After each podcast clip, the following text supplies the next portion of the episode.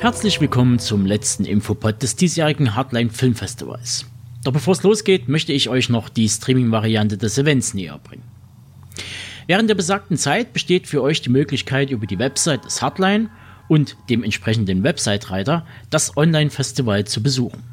Einmal draufgeklickt werdet ihr auf die Online-Plattform, die in Zusammenarbeit mit Festival Scope und Shift 72 realisiert wurde, weitergeleitet, um euch Film X, Y oder Z anzuschauen.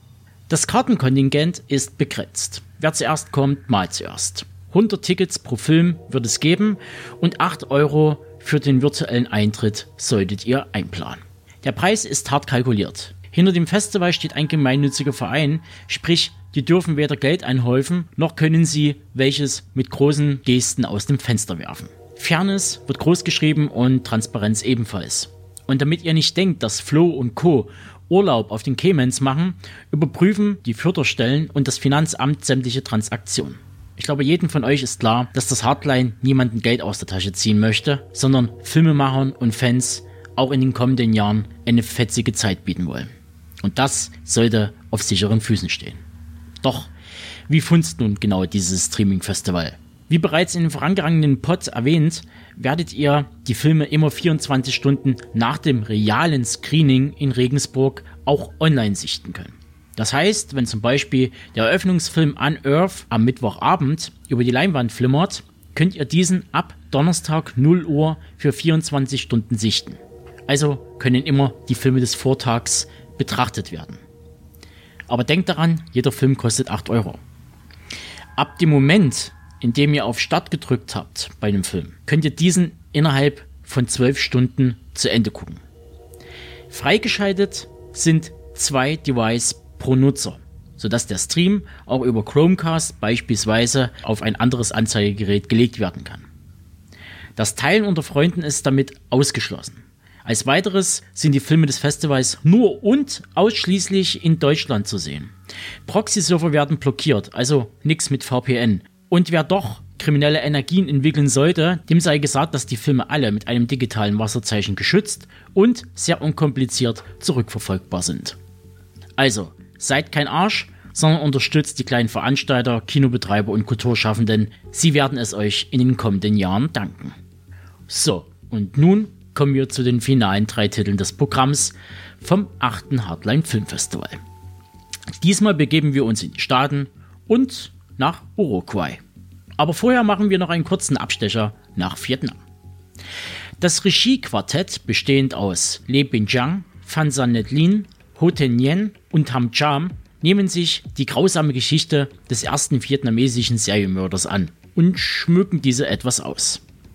In Zusammenarbeit mit Warner Thailand präsentieren die Herren eine asiatische Mixtur von Alan Parkers 87er Werk Angel Heart sowie Mark Myers My Friend Dama aus 2018.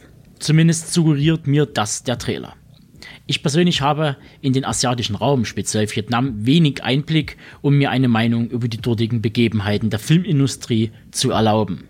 Einzig, wenn man sich das bisherige Övre der Regisseure anschaut, klärt sich das Bild etwas, was ich im Zuge des letztjährigen Beitrags aus Thailand, The Pool, recherchieren konnte. Das Kino ist überwiegend familientauglich ausgelegt. Dramen und Komödien bestimmen das Programm. Aber so langsam hält auch der Genrefilm der härteren Gangart Einzug in die Kinos bzw. Wohnzimmer der Landesbevölkerung.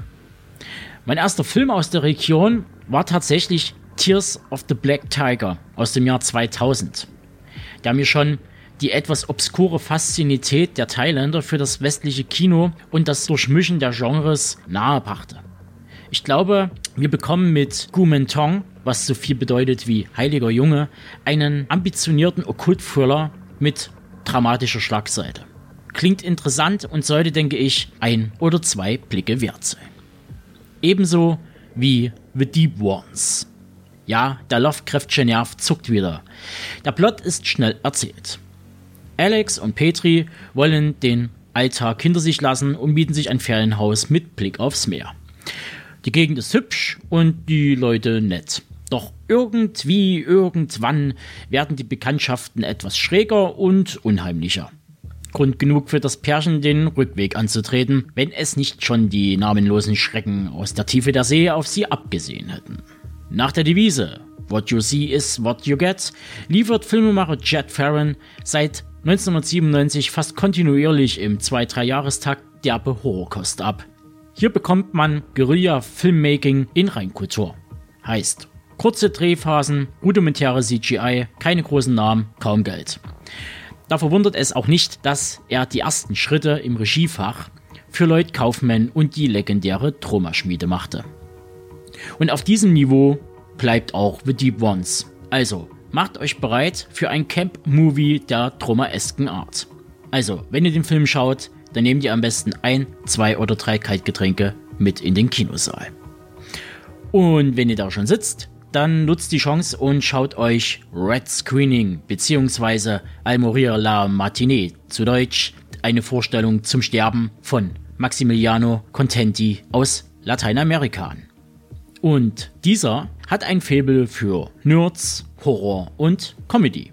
Während man die bisherigen Werke eher als Fingerübung sehen konnte, zumindest lassen die wenigen Trailer darauf schließen, schaut seine aktuelle Langfilmarbeit wesentlich professioneller aus. Ich weiß, dass man schnell Vergleiche zur Hand nimmt, aber manchmal lässt sich das Gesehene besser umschreiben, wenn man ein paar der Schubladen und deren Vertreter herauszieht und benennt. Im Fall von Red Screening steht eindeutig der 80s Slasher im Stile von My Bloody Valentine oder dem Drive-In Massacre von 1976 im Vordergrund. Hinzu kommt noch eine Spur Carpenter, eine Prise der Ecclesia, um das Ganze mit ein paar Tropfen des guten Argentos zu veredeln. Ich glaube, die Mischung hört sich nicht nur gut an, sie sieht auch gut aus. Am besten, wir finden es gemeinsam im Kino heraus. Also, Fassen wir kurz zusammen. Dieser Block hat zwar kein offensichtliches Star-Aufgebot, aber weiß mit Charme und Freude am Medium-Film zu überzeugen. Und jeder, der jetzt was anderes sagt, dem unterstelle ich jetzt einfach mal, dass er lügt. So, und damit schließe ich den Podcast kurz und knapp ab und hoffe an dieser Stelle, dass wir uns in Regensburg über den Weg laufen. Und wenn das passiert, dann sprecht uns einfach an. Ich war und bin der Tobe und wir hören uns in gut drei bis dreieinhalb Wochen wieder, direkt vom 8. Hardline Filmfestival aus dem Regensburger Ostentor Kino. Macht's gut und passt schön auf euch auf.